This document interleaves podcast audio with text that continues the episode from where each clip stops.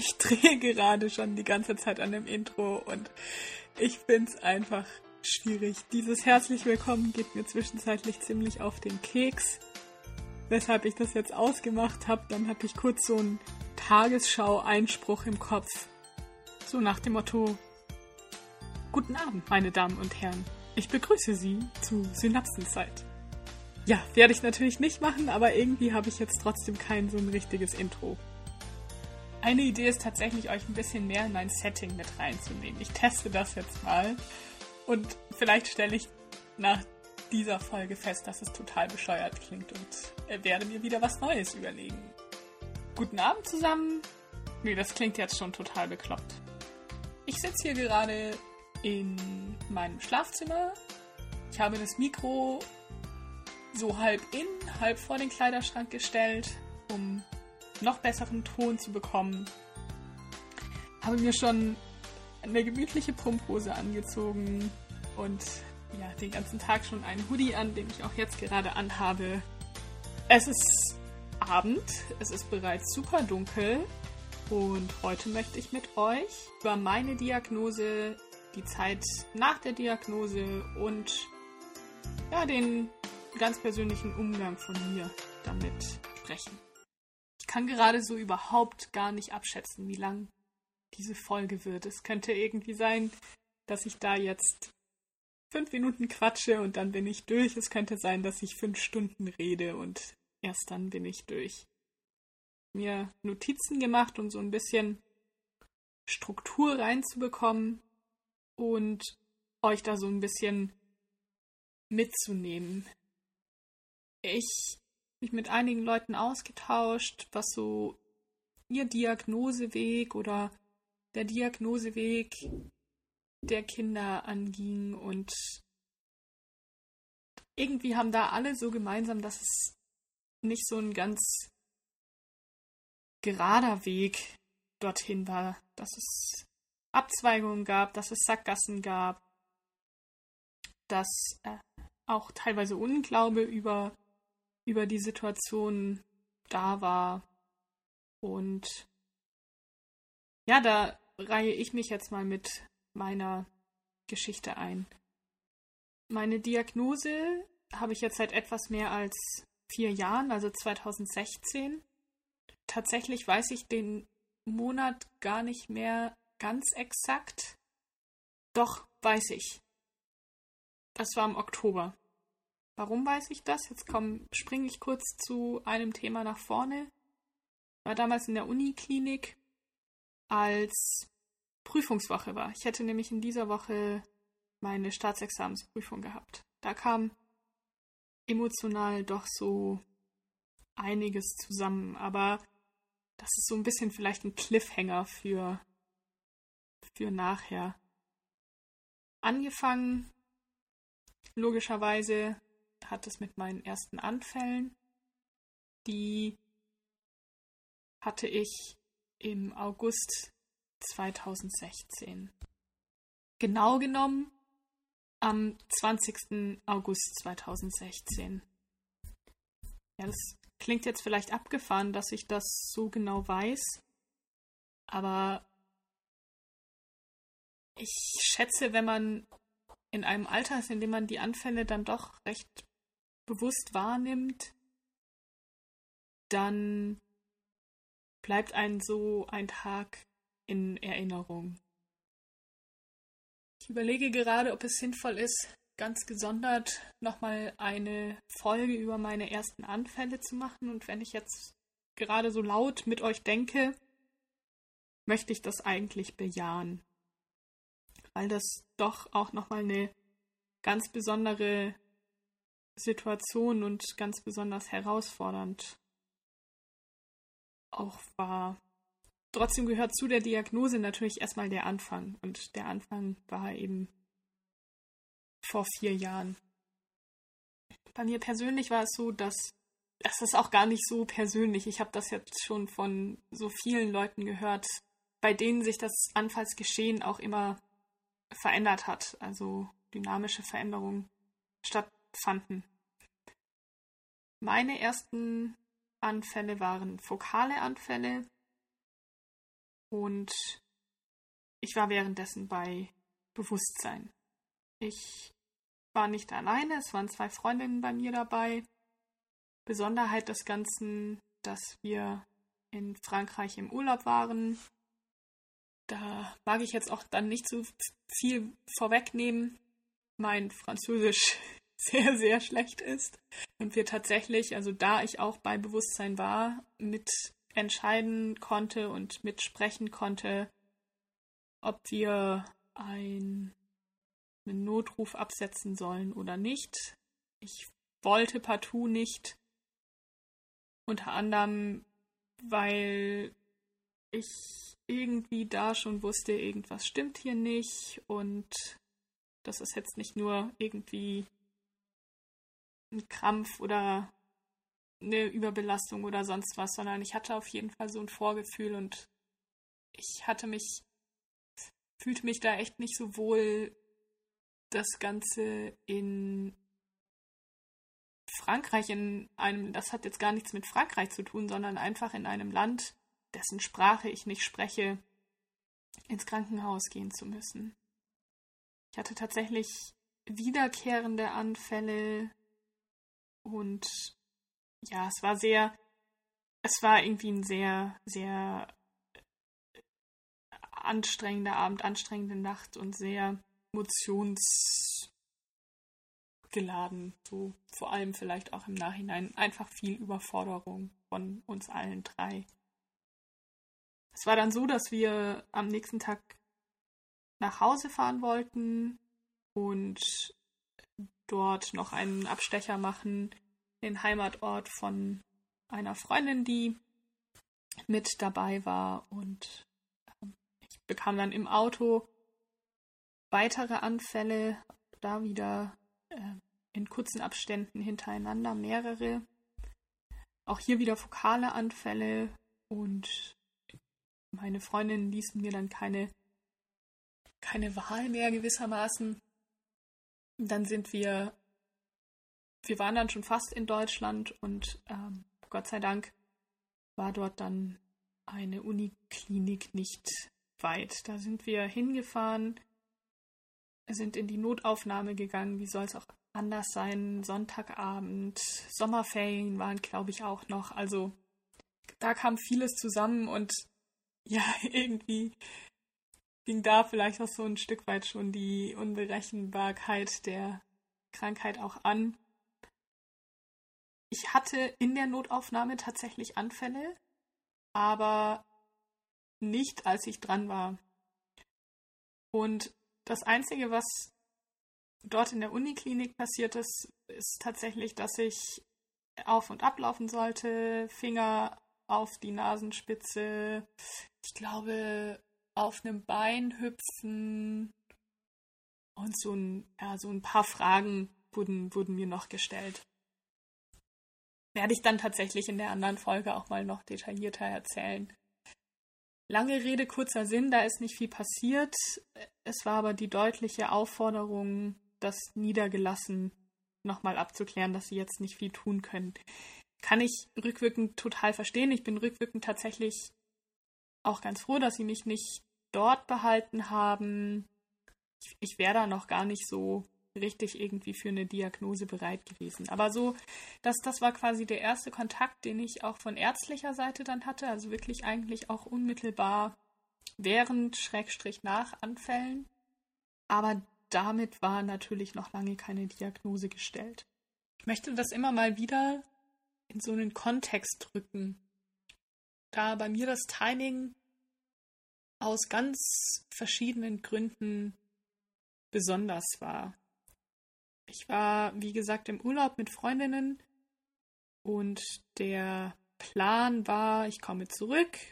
Wir hatten, also mein Ex-Freund und ich, wir hatten, glaube ich, noch eine Woche Zeit oder so für einen Umzug, weil wir ähm, ja nicht, nicht ganz innerhalb des Wohnorts, aber doch in, in ähm, Reichweite sozusagen umgezogen sind. Und ja, ich wollte dann eigentlich so die Sachen zusammenpacken. Mein Ex-Freund wollte schon anfangen, Sachen vorzubereiten dafür. Und dann stand eben an einem Wochenende oder für ein Wochenende der Umzug an. Nun war es so, dass ich dann zurückkam und nach wie vor weiter Anfälle hatte und dann auch zunehmend außer Gefecht war. Also ja, einfach rück, rückblickend. Also damals hat mir das echt sehr große Angst auch gemacht. Rückblickend war mein Körper einfach ausgelaugt. Also ich konnte, ich bin ja gar nicht in eine Regeneration reingekommen. Also ich bin irgendwie so von, von Anfall zu Anfall mit wenig Erholung dazwischen und das ja, saugt, saugt natürlich Energie ohne Ende. Dann die nächste ärztliche Zusammenkunft, die ich so hatte, war dann bei einer niedergelassenen Neurologin. Ich bekam damals tatsächlich. Irgendwie habe ich noch im Kopf, dass es Dienstag war. Ich weiß gar nicht mehr, warum ich das so genau weiß. Aber es war auf jeden Fall ein Dienstag. Also das, ich rief da montags an und konnte da dann tatsächlich am nächsten Tag hin. Ich hätte direkt auch noch am gleichen Tag hingehen können, aber da waren wir noch gar nicht wieder ganz zu Hause dort wurde gesagt, ich, ich weiß es gar nicht mehr genau, also das ist ja auch dann irgendwie, wenn man da so von Anfall zu Anfall irgendwie geschleudert wird, dann ist die Erinnerung natürlich auch etwas ähm, vage. Aber ich bin mir ziemlich sicher, dass sie damals gesagt hat, Epilepsie würde sie jetzt erstmal zum jetzigen Zeitpunkt noch ausschließen wollen. Sie würde erstmal andere, wie, wie, sie hatte sich so ganz vorsichtig ausgedrückt, sie würde jetzt erstmal andere Wege beschreiten wollen und ausschließen, was auszuschließen geht. Und wenn wir dann nichts mehr auszuschließen haben, dann setzen wir uns damit auseinander, dass es vielleicht epileptische Anfälle sein könnten. Nein, dass es Epilepsie sein könnte. So. Dann bin ich tatsächlich, also der Termin war morgens, nachmittags wurde ich direkt zum MRT geschickt. Und auch das war aus, aus unterschiedlichen Gründen überfordernd. Also weggeschickt wurde ich, glaube ich, um oder auf dem Überweisungsschein stand das genau, dass eine Raumforderung im Gehirn ausgeschlossen werden sollte. Mit diesem Überweisungsschein ohne große Aufklärung wurde ich dann weggeschickt. Es war aber, die Stimmung war sehr angespannt. Also ich habe so für mich gemerkt, da steckt jetzt irgendwie Nachdruck dahinter. Also sie rief eben dort an bei dem radiologischen Zentrum, dass ich, äh, dass es dringend sei, dass ich direkt noch einen Termin bekommen soll und irgendwie war so in der Luft, da besteht jetzt Handlungsbedarf. Und ich, ich erinnere mich auch noch ziemlich gut. Ich habe da noch auch so die, die Bilder irgendwie im Kopf, wie ich, wie ich Rezept und Überweisungsschein und sonst was in die Hand bekomme da mir zu dem Zeitpunkt nämlich tatsächlich dann auch schon ein erstes Antiepileptikum verschrieben wurde, was mich damals auch unfassbar verwirrt hatte, weil es sei ja keine Epilepsie, aber trotzdem hatte ich dann diese Medikamente und ja, ich habe die dann abgeholt auch in der Apotheke, aber ich habe die zu dem Zeitpunkt dann noch nicht angefangen zu nehmen, weil ja, mir, mir leuchtete das tatsächlich nicht, nicht ein. Ich erinnere mich dann, also es äh, gab ja dann quasi Zeit zu überbrücken und ich bin dann an die Uni gegangen. Dort haben wir uns mit, also ich sag wir bedeutet mein Ex-Freund und ich, haben wir uns mit einer der Freundinnen getroffen, die auch in Frankreich mit dabei war. Äh, sie war natürlich auch sehr besorgt und genau, wir haben dann gemeinsam Mittag gegessen. Ich bin eben noch in die Uni reingegangen. Ich hatte damals dort einen Job als studentische Hilfskraft, habe eine Krankmeldung abgegeben, kurz mit meiner damaligen Chefin gesprochen. Aber viel konnte ich da ja auch noch gar nicht sagen. Aber offensichtlich war ich krankgeschrieben, weil ich diese Krankmeldung auf jeden Fall irgendwie hatte. Also es war alles sehr skurril, sehr, nein, skurril ist das falsche Wort. Es war sehr surreal. Surreal ist das Wort, das ich suche. Äh, ich kam mir vor wie so eine Schauspielerin in meinem eigenen Leben. Also ich hatte das, konnte das alles gar nicht so richtig verarbeiten. Nachmittags war dann dieser MRT-Termin, der war dann ohne Befund, was ja gut ist. Gleichzeitig hat mir das natürlich irgendwie noch nicht mehr, mehr Infos gegeben. Am nächsten Tag eigentlich ähnliches Spiel, wieder zur Neurologin, gleiches Spiel am Nachmittag, wieder MRT-Termin, dieses Mal dann für die Wirbelsäule. Dann stand ähm, sehr konkret tatsächlich MS im, im Gespräch. Äh, auch da war es äh, weitestgehend ohne Befund. Es wurden so ein paar ältere Geschichten irgendwie entdeckt, irgendwelche bereits wieder verwachsenen Bandscheibenvorfälle, die vermutlich durch Wachstumsschub oder Sport oder so entstanden sind. Aber genau, nicht nichts, was diese Anfälle erklärt hätte. Auch dann ging es wieder zurück zur Neurologin und äh, da wurden mir dann so drei Verdachtsdiagnosen genannt. Also MS hatte sie dennoch auf, äh, auf der Liste. Also ich sage dennoch, weil MRT ja eigentlich ohne Befund war. Dann stand im Raum, dass es äh, auf eine Borreliose oder andere entzündliche ähm, Geschichten hinweisen könnte, also dass es ein, ein Symptom quasi davon sein könnte. Und dann nach wie vor so an, an letzter Stelle eben Epilepsie. Die Empfehlung damals war, dass ich jetzt mal anfangen sollte, dieses erste Medikament zu nehmen. Und dann hatte ich noch ein Notfallmedikament, wenn tatsächlich wieder sehr viele hintereinander aufdrähten, dass ich dann entsprechend handeln kann. Auch da habe ich anfangs die noch nicht genommen. Lass mich, lass mich überlegen. Nein, ich habe die anfangs noch nicht genommen. Und ja, das Chaos nahm dann so seinen Lauf. Wir sind ja, wie gesagt, umgezogen. Ohne meine Klasse Freunde hätte dieser Umzug nicht stattfinden können. Die haben alles eingepackt, ähm, die sind umgezogen ja, die, die haben das alles irgendwie für mich in die Hand genommen. Irgendwann habe ich dann aber doch angefangen, diese Medikamente zu nehmen. Nicht ganz freiwillig, aber auf Drängen meiner Freunde und meines Ex-Freundes hin. Ich war dann allerdings, also jetzt kann ich mir das erklären, ich war damals einfach unfassbar müde und mir ging es da dann echt nicht, also ich war einfach nicht, nicht fit.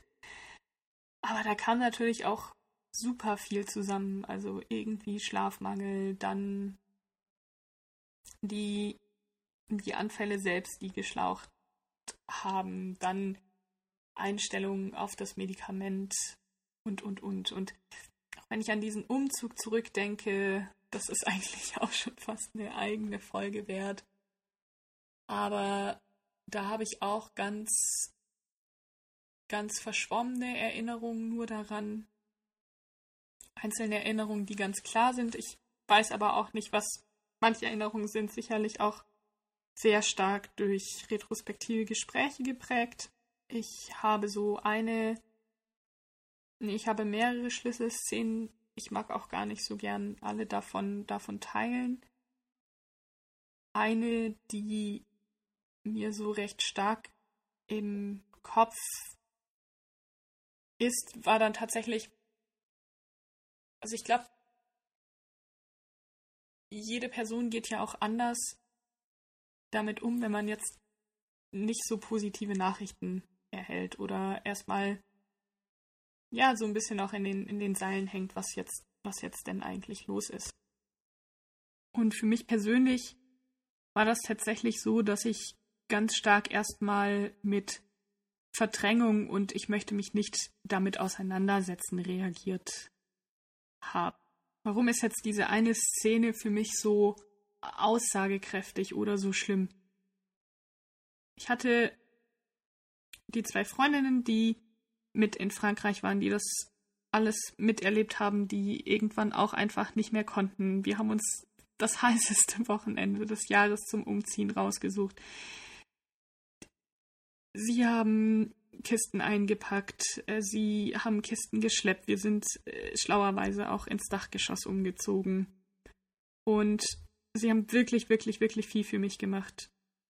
Ich war damals so erstmal mit meiner Situation beschäftigt und so damit beschäftigt, selbst klarzukommen oder auch nicht klarzukommen. Also mein Kopf war gar nicht so richtig auch in der Lage zu verarbeiten, was hier gerade passiert. Also ich, ich, ich hing dem selbst auch immer so drei Schritte nach, dass ich auch gar nicht unbedingt erzählen wollte, was mich beschäftigt, ein Stück weit vielleicht auch nicht erzählen konnte, was mich beschäftigt. Einfach auch, weil ich es nicht fassen konnte und in dem Moment, in dem ich es auch gesprochen hätte, wäre es auch so real gewesen. Das heißt, ich habe gerade zum Beispiel diesen beiden Freundinnen überhaupt nicht erzählt, dass auch Verdacht auf ein Tumor oder irgendeine andere Veränderung war. Ich habe ich hab eigentlich sämtliche Verdachtsdiagnosen, die so im Raum standen, nicht angesprochen. Also auch, auch sie hingen letztlich sehr in den Seilen, nicht zuletzt auch, weil ich wenig bis gar nichts erzählt habe. Sie wussten, dass ich dann angefangen hatte, eben ein Medikament zu nehmen. Und ah, wenn ich es sage, dann denke ich mir so, das klingt so verrückt, aber ich glaube, ich war einfach wirklich in, in einem völligen, also ich war wach, aber ich war auch nicht wach. So, das war, glaube ich, mein Zustand, in dem ich mich da befand. Und es war dann so, dass irgendwie zeitgleich äh, die Mutter meines Ex-Freundes, eine Uni-Freundin, diese beiden Freundinnen, die haben alle gleichzeitig auf mich eingeredet, wollten, wollten ähm, was von mir wissen und ähm, ich konnte das alles gar nicht verarbeiten. In meinem Kopf war es so, dass ich gemerkt habe, die fragen mich gerade etwas und es ist sehr wichtig, was sie mich fragen. Und ich muss jetzt antworten. Und währenddessen habe ich aber quasi auch gemerkt, sie reden weiter und sie stellen weitere Fragen. Und in meinem Kopf ist quasi gar nicht, erstmal noch gar nicht der Inhalt der Frage angekommen, sondern mein Kopf war damit beschäftigt zu verarbeiten, da spricht jemand mit mir. Irgendwann ist der Inhalt bei mir angekommen. Dann ist in meinem Kopf angekommen, die erwarten Antwort. Du musst antworten. Und ich habe da noch was gesagt. Ich weiß jetzt auch gar nicht mehr, was ich darauf gesagt habe, aber es war alles unfassbar langsam. Das Gruselige sozusagen ich war nicht richtig selbst in der Situation. Ich habe die Situation von außen beobachtet. Ähm, das ist auch tatsächlich, also das war nicht den ganzen Tag so, das war einfach in dieser einen Situation so. Und da kam dann einfach einiges zusammen. Da kam von, irgendwie wurde eingefordert, so von mir, boah, zeig mal Emotionen, so wie geht's dir eigentlich gerade damit? Es lass es irgendwie mal raus. Und ich war irgendwie sehr gefangen die ganze Zeit, aber rückblickend würde ich wirklich sagen, ich war nicht gefangen, sondern ich war, ich war einfach in so einem Schockzustand und dann ließ es irgendwie auch so die tatsächlich geistige Verfassung, in der ich da war, auch, auch nicht, auch gar nicht zu, da ähm, sinnvoll zu, zu reagieren. Und ähm, in, in der Situation fiel dann auch, fiel dann eben kurz so, naja, so, jetzt sei ich ja dran,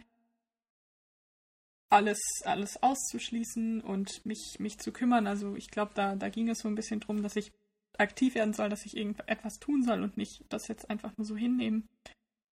Und da kam dann auch auf den Tisch, dass jetzt entsprechend auch mit den MRTs ausgeschlossen wurde, dass es, dass es kein, kein Tumor sei, dass es ja ähm, schon mal richtig, richtig gut sei. Und ja, diese Freundinnen, die hatten keine Ahnung davon, dass das überhaupt irgendwie im, im Raum stand. Sie tauschten damals dann ziemlich vielsagende Blicke aus und daran erinnere ich mich noch. Und das ist so eine, ich kann das jetzt gar nicht so, so beschreiben, aber ich habe da so eine sehr, sehr lebhafte Erinnerung dran an diese Situation und es war so eine sehr verdichtete Situation, die, die schwer für mich in Worte zu fassen ist und die für mich aber sehr, sehr aussagekräftig so für diese, für diese allererste Zeit danach war. Ich war nicht alleine, aber ich war irgendwie alleine. Also es war sehr schwer für mich selbst zu verarbeiten, selbst hinterherzukommen, was gerade passiert und entsprechend konnte ich irgendwie meine, meine Gedanken, meine Sorgen auch gar nicht, gar nicht so teilen. Dann gab es auch einfach noch andere Dinge so drumherum, die es mir auch schwer gemacht haben. Also für mich war zu dem Zeitpunkt dann noch so, ja, ich muss jetzt irgendwie, muss jetzt irgendwie in zwei Wochen wieder auf die Beine kommen und dann kann ich mich wieder an den Schreibtisch setzen, lernen und mein Examen abschließen. Also das war einfach gar nicht, gar nicht in meinem Kopf, dass ich es hier mit etwas Chronischem zu tun haben könnte. Beziehungsweise eigentlich war das, war das doch in meinem Kopf. Aber so als unausgesprochene Angst. Ich habe mir selbst eigentlich permanent eingeredet, dass geht wieder vorbei. Also das, das ist jetzt irgendwie mal kurz so. Und dann ist es aber auch wieder vorbei. Ich kann jetzt retrospektiv tatsächlich auch gar nicht sagen, wie lange ich dann diese Medikamente genommen habe. Solange ich sie genommen habe, waren die Anfälle auf jeden Fall besser. Sie waren nicht weg, aber sie waren besser. Ich merkte dann aber auch ziemlich schnell, also ich war dann zügig so in, in dieser Spirale drin, okay, die Anfallssituation ist verbessert, aber noch nicht weg. Ich nehme jetzt ein Medikament, die Dosierung reicht noch nicht aus. Also das war sehr, sehr zügig dann auch, ich soll da mit der Dosis noch nach oben gehen.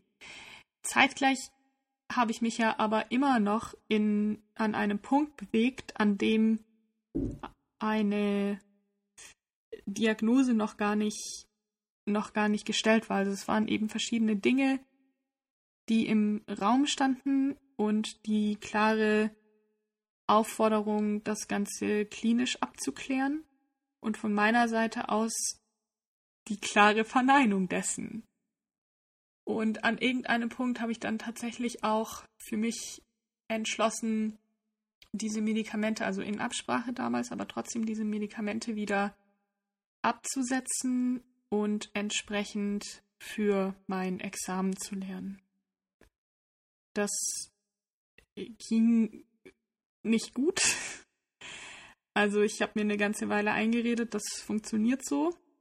Es funktionierte aber nicht so. Und ja, parallel dazu, also ich hatte zu dem Zeitpunkt also ich hatte einen Hausarzt, der war bei meinen Eltern und ich war da, also quasi in den sechs Jahren davor, in denen ich studiert habe, wahrscheinlich zweimal und davon einmal zum Impfen. So.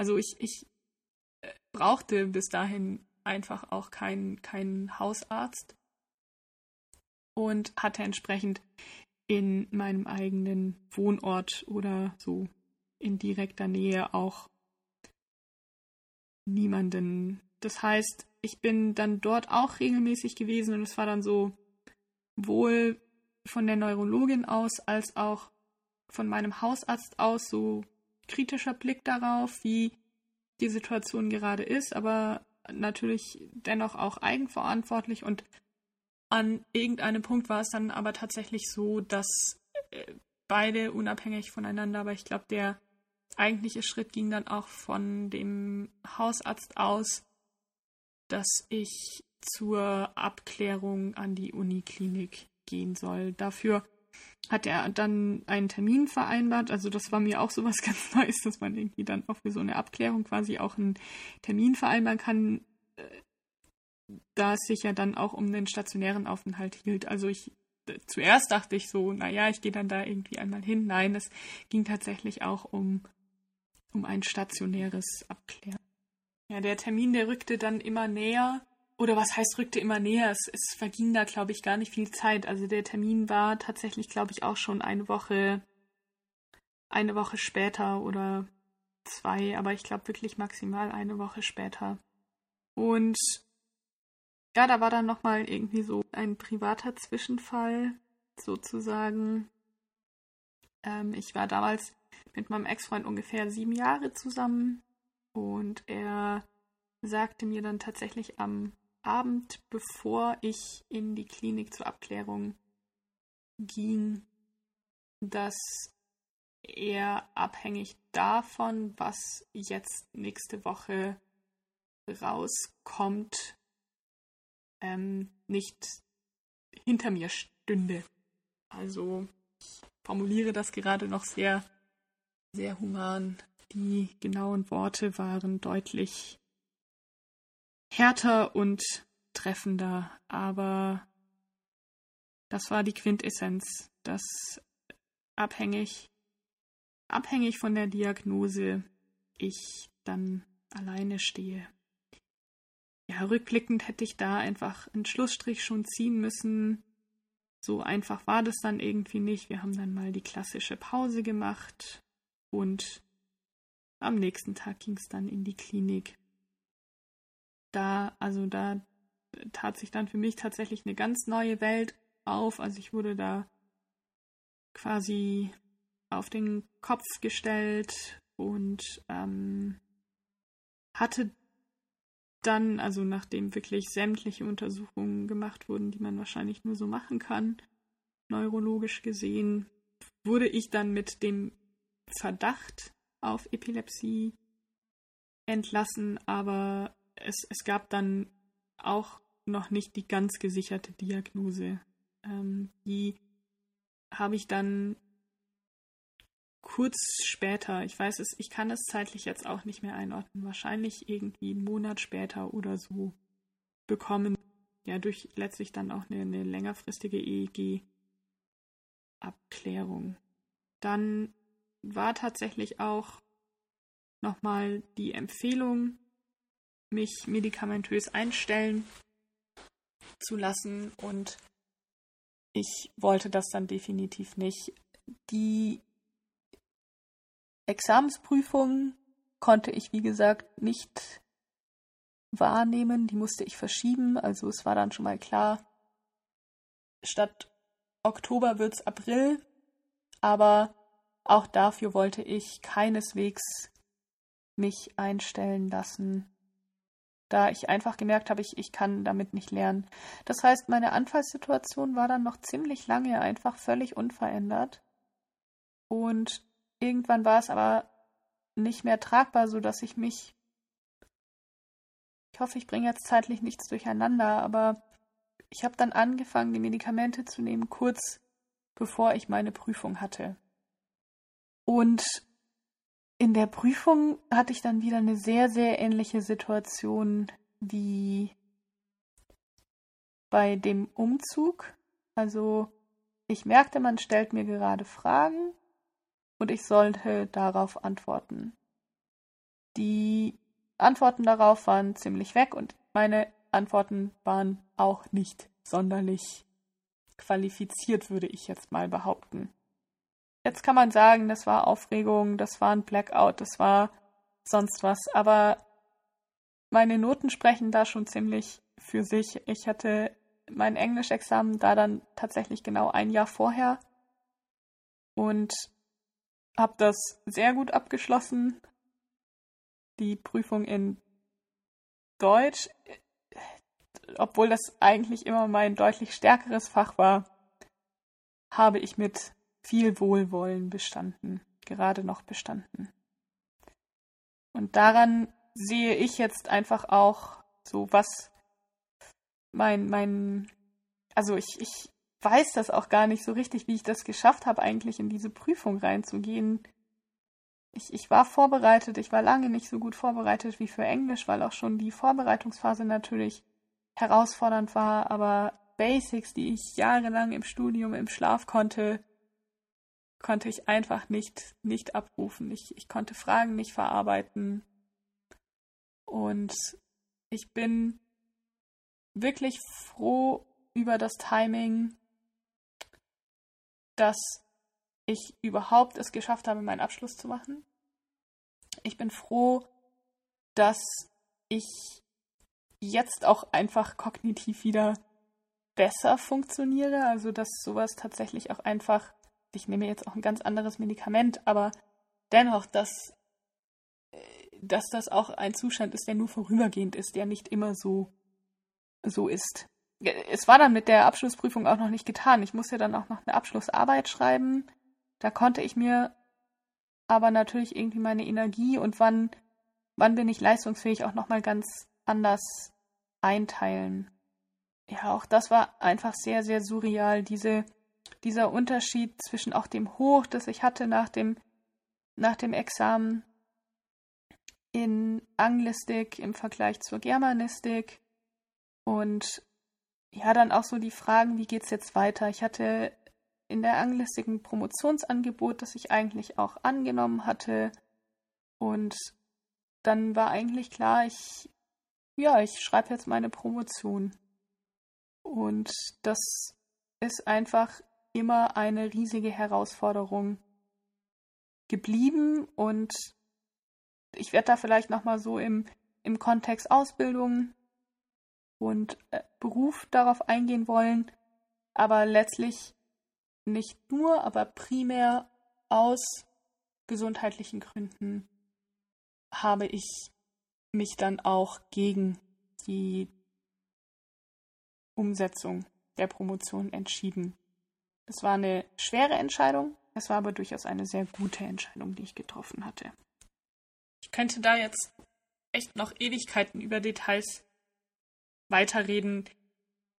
Was ihr, glaube ich, so ganz gut merkt, ist, dass es eine Zeit war, die unfassbar von verschiedenen Emotionen geprägt war, also wirklich so dieses klassische Wechselbad der Gefühle, diese, diese Verdrängung und ja, einfach eine schwer zu verarbeitende und schwer greifbare Zeit. Ich muss dazu sagen, dass von ärztlicher Seite da auch bisschen was schiefgelaufen ist. Also ich habe immer mal wieder irgendwie den einen Verdacht und den anderen Verdacht hingeworfen bekommen und als dann letztlich so die Diagnose war, dann, dann war das quasi so, ja, es war so eine, so eine abgehakte Sache. Das war, war ja dann nichts, was, was jetzt so ganz neu und überraschend sozusagen im Raum stand, sondern es stand immer mal wieder im Raum. Allerdings heißt das nicht, dass deswegen irgendeine Aufklärung für mich stattgefunden hätte. Also ich wurde darüber informiert, ich wurde mit reingenommen, was so die nächsten Schritte irgendwie ange angeht. Ich wurde, ich wurde schon ein bisschen aufgeklärt, aber ganz, ganz, ganz, ganz, ganz gering. Nein, eigentlich wurde ich nicht wirklich aufgeklärt.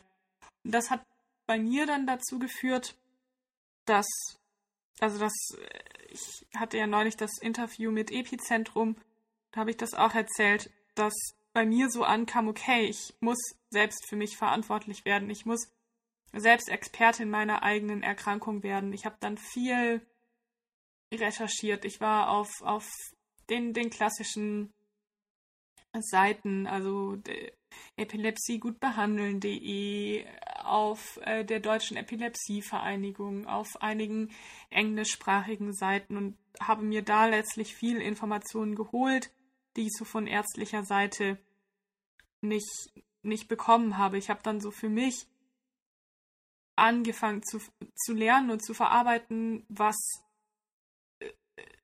ja, wie, wie ich gewisse Dinge vielleicht für mich übersetzen muss. Also ich kann das durchaus gut verstehen, dass das für PatientInnen sehr unterschiedlich ist, was sie an Informationen brauchen, womit sie umgehen können, womit sie nicht umgehen können. Und ich habe letztlich so für mich immer wieder so einen Realitätscheck gemacht. Ich habe das Gefühl, dass vor allem so in der Neurologie ganz gern vielleicht mal so ein bisschen verharmlost vielleicht auch wird. Also manches wird so ja in so einem Nebensatz irgendwie gesagt, aber das hat dann doch recht große Konsequenzen. Da habe ich so ein bisschen irgendwie versucht, manches mit Vorsicht zu genießen, was mir gesagt wird, manche Hoffnungen, die vielleicht auch gemacht werden und immer wieder so, was der Abgleich zur Realität, was heißt das jetzt eigentlich? Am Anfang ist mir das wirklich, sozusagen so im, im ersten Jahr nach meiner Diagnose, ist mir das sehr schwer gefallen, an, an diese Phase zurückzudenken. Und ich hatte auch ganz große Schwierigkeiten, damit einen offenen Umgang mit mir und meiner Erkrankung zu pflegen.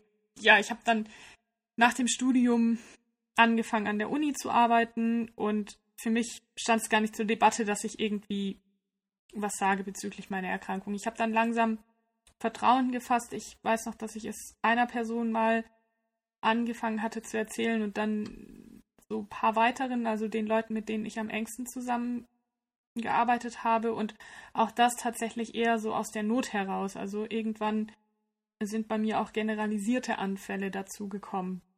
Und das war für mich dann auch so ein Auslöser, okay, ich muss mit Leuten ins Gespräch gehen, beziehungsweise ich wurde da, da wurde ich dann auch von ärztlicher Seite nochmal viel mehr mit, mit in die Verantwortung genommen, auch in, in meinem Umfeld zu handeln, also gerade auch im Arbeitsumfeld zu handeln. Und mir ist das wirklich sehr, sehr, sehr schwer gefallen, darüber zu reden. Ich äh, habe viel gestammelt und das ist auch irgendwie, das ist vielleicht auch so ein bisschen die Krux bei Epilepsie, auch bei anderen neurologischen Erkrankungen, dass also nat natürlich vieles erstmal nicht sichtbar ist, man häufig auch sehr in, in vielen Situationen sehr funktional ist, aber in vielen Situationen dann eben auch so gar nicht funktional ist. Und bei Epilepsie im Besonderen bin ich ja im Zweifel auch auf Erste Hilfe angewiesen. Ich bin darauf angewiesen, dass Menschen wissen, was zu tun ist, dass Menschen wissen, was ich habe, dass Menschen wissen, was, was Anzeichen eines Anfalls sind, was sie tun müssen bei einem Anfall. Also all, all solche, solche Dinge. Gleichzeitig bin ich ja aber quasi in so einem ständigen, ich bin medik medikamentös noch nicht oder nicht richtig eingestellt. Ich weiß nicht, wie sich es gerade entwickelt. Das sind neue Dinge für mich. Viele Fragen musste ich auch immer mit Ich weiß es auch nicht beantworten.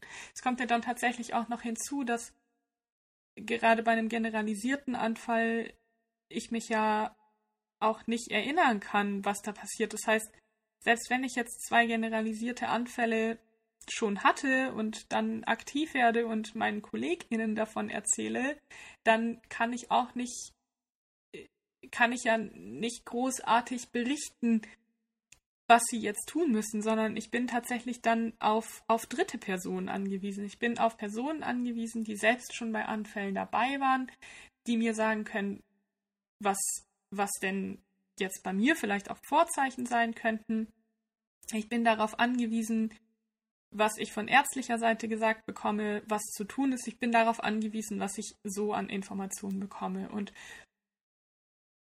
gerade wenn man damit sich selbst noch nicht so ganz im Reinen ist und das selbst alles noch verarbeiten und verstehen muss, ist es unfassbar schwierig, in den Dialog mit anderen Menschen zu treten.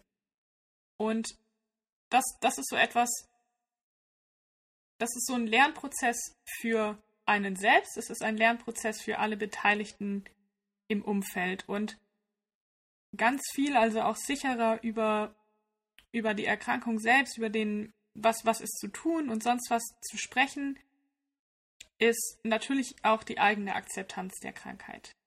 Ich würde für mich persönlich sagen, dass ich da jetzt auch im letzten Schritt, äh, im letzten Schritt, im letzten Jahr nochmal ganz große Entwicklungssprünge auch gemacht habe, dass ich für mich immer weiter auch die Krankheit als Teil meines Lebens akzeptieren kann. Die Krankheit ist nicht mein Leben, aber sie ist Teil meines Lebens und sie wird auch immer Teil meines Lebens bleiben.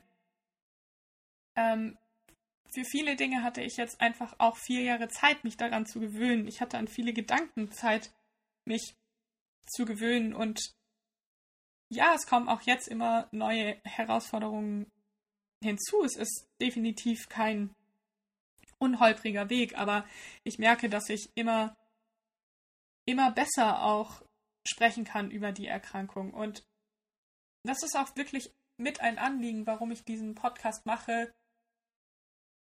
auch da sehr transparent zu sein. Ich finde es schwierig, dann teilweise auch, also ja, Foren sind vielleicht so ein ganz gutes Beispiel dafür.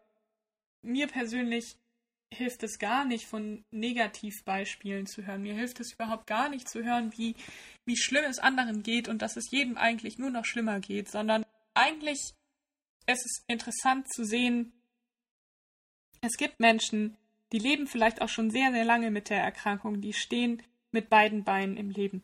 Das muss nicht zwingend heißen, dass diese Menschen beruflich besonders erfolgreich sind, dass sie überhaupt arbeiten oder oder, aber dass es, dass jeder irgendwie so seinen individuellen Weg mit, mit der Krankheit findet, dass die Krankheit auch sehr individuell ist, dass die Krankheit nicht statisch ist, dass auch die Diagnose nicht immer so, ach ja, klar, hier, EEG machen wir fertig, ähm, sehen wir Veränderungen, sie haben Epilepsie, sondern dass auch das ein, ein Weg dorthin ist und irgendwie so Betroffenen, aber auch irgendwie Angehörigen von, von betroffenen Personen zu zeigen, es ist, es ist normal, dass es holprig ist. Und es wird immer holprige Phasen geben. Aber es wird nicht immer holprig bleiben. Oder man lernt vielleicht mit dem Holprigen umzugehen. Mal einfach so, so, eine, so eine Möglichkeit zu sehen, dass, dass es besser wird. Ich glaube, das ist sowas. Es wird besser. Und das heißt nicht, dass es gesundheitlich besser wird, aber der, der Umgang damit wird besser, die Akzeptanz damit wird besser, das mit der Krankheit leben wird besser. Und das sind auch Punkte, an denen ich mich jetzt auch immer befinde. Das sind auch Punkte, die immer wieder aufkommen, sei es im beruflichen Kontext, sei es in der Beziehung, sei es in der Familie, sei es im Freundeskreis. Also es, es ploppt immer wieder auf, diese Holprigkeit. Und es ploppt auch immer wieder auf, nicht gerne darüber sprechen zu wollen. Das sind, wenn ich so auf mich schaue, oft Dinge, die auch gerade sehr akut sind. Und dann brauche ich erstmal das für mich zu verarbeiten und bin da sehr bei mir. Dann fange ich an, es langsam nach außen zu tragen. Und sobald ich mit mir dann selbst auch da meinen Frieden gefunden habe, dann, dann ist es viel, viel einfacher für mich zu sprechen. Und natürlich gibt es da vereinzelt auch immer wieder Themen, die ich dann doch auch anspreche. Es gibt ähm, Personen, mit denen ich da auch gut darüber sprechen kann, aber das kann ich dann eben nicht mit jedem. Und das lässt sich ja auf so vieles übertragen. Aber das ist das, was ich meine mit, es ist ein Lernprozess für alle, die daran beteiligt sind. Und da gehört eben auch dazu, dass es neue Grenzen im Leben gibt, dass es die auch immer wieder auszutesten gilt, dass man manchmal vielleicht seine Grenzen übertritt, das dann auch zu spüren bekommt. Und wenn ich diese Grenzen für mich aber mal gefunden habe, dass ich die auch wahren muss, das heißt, für sich selbst ist das ja auch schon irgendwie nicht so einfach festzustellen, okay, meine Grenzen sind verändert. Die sind vielleicht ganz anders als noch vor fünf Jahren und manche Dinge gehen vielleicht auch gar nicht mehr. Also für mich ist zum Beispiel gerade so ein ganz großer Punkt, es hatte mich anfangs gar nicht so gestört. Ich bin leidenschaftliche Taucherin. So in den letzten drei, vier Monaten kommt es langsam bei mir an, okay, das ist tatsächlich etwas, das wirst du wahrscheinlich nie wieder machen können. Und das ist hart. Das ist einfach hart. Ich habe mit zwölf Jahren angefangen zu tauchen. Ich habe mir das in den Kopf gesetzt, weil Haie meine Lieblingstiere waren, weil ich schon super früh schwimmen konnte, Wasser schon immer mein Element war und mit dem Tauchen einfach eine große Leidenschaft für mich entdeckt habe. Und ich konnte das jetzt eine ganze Weile, war eher so Schwimmen ein Punkt. Fahrradfahren war ein Punkt. Das waren so, so alltäglichere Dinge. Und jetzt bin ich langsam an, an so einem Punkt, an dem ich merke, boah, ich, ich habe so das Bedürfnis, tauchen zu gehen. aber ich kann es mir nicht erfüllen. Und damit werde ich einfach auch leben müssen. Ich kann versuchen, einen Umgang damit zu finden. Ich kann vielleicht irgendwie Dinge machen, die mir das Erlebte vielleicht wieder ein Stück weit zurückholen, aber ich, ich kann es selbst nicht nochmal erleben. Und das, das ist ja jetzt nur, nur ein, ein Beispiel. Also es, es kann ja auch tatsächlich einfach sein, wie, wie leistungsfähig bin ich. Ähm, oder, oder. Und da ist es auch so, dass auch immer wieder das Umfeld von, von den eigenen Grenzen natürlich mit beeinflusst ist. Und da gibt es zuweilen auch immer mal wieder, ich mag nicht sagen Unverständnis, aber da, da müssen auch andere Menschen dann immer mal wieder merken, hey, da bin auch ich irgendwie davon betroffen. Ich finde das immer ganz hilfreich, irgendwie sich mal so einen Moment zu überlegen, okay, ich bin jetzt außenstehend, ich bin nicht in der Person drin. Mich nervt es jetzt, dass XY nicht mehr geht. Also mich, mich nervt es, dass wir jetzt nicht einfach ungeplant eine Fernreise machen können ohne Einschränkung. Mich nervt es, dass XY. Also ich ziehe mir gerade wirklich Sachen aus, aus der Nase. Und wenn andere Personen schon unfassbar genervt davon sind oder sich darüber ärgern oder vielleicht auch traurig darüber sind, dass manches jetzt so nicht geht für sie, dann hilft manchmal vielleicht so dieser Blick, wie geht es denn der betroffenen Person? Das ist etwas, was äh, etwas ist, das ich aus den letzten vier Jahren oder in den letzten vier Jahren auch gelernt habe, noch viel stärker auch Perspektivwechsel einzunehmen. Also immer auch zu überlegen, wie wie geht es der anderen Person mit der Situation? Warum werden gewisse Entscheidungen getroffen, wie sie getroffen werden?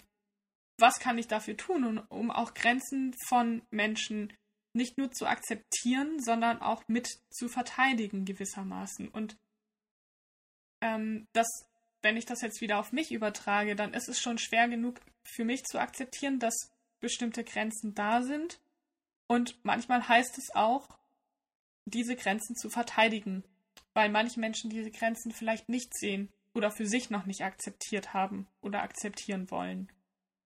Und das kann ganz kleine Dinge sein, das können größere Dinge sein. Und da muss man wirklich lernen, Expertin für sich und den eigenen Verlauf und die, den eigenen Charakter der Krankheit vielleicht schon fast zu finden und auch darauf zu vertrauen, dass ich selbst da auch gut einschätzen kann und gut weiß, was ich brauche und was ich nicht brauche und das immer wieder kommunizieren. Und ja, es kann gut sein, dass andere das anders sehen, aber sie stecken nicht drin, sie kriegen es nicht mit. Viel ist tatsächlich einfach unsichtbar. Um jetzt nochmal so den Bogen zur Diagnose zu schließen, also das ist ja jetzt so ein, so ein kurzer so ein kurzer Ritt auch in dieses, wie, wie gehe ich denn damit um oder wie, wie lebe ich denn auch mit Epilepsie? Wenn ich so an die Diagnose zurückdenke, habe ich tatsächlich auch immer wieder so verschiedene Tage sozusagen im Kopf. Also ich habe den Tag meines ersten Anfalls im Kopf. Ich weiß ziemlich genau, wann dieser erste längere Krankenhausaufenthalt war. Ich weiß auch, ich weiß auch jetzt immer wieder, also jetzt sich jetzt zum Beispiel für mich auch wieder ein, ein weiterer Krankenhausaufenthalt. Ähm, ich bin letztes Jahr am 2. Dezember ins, ins Krankenhaus gekommen.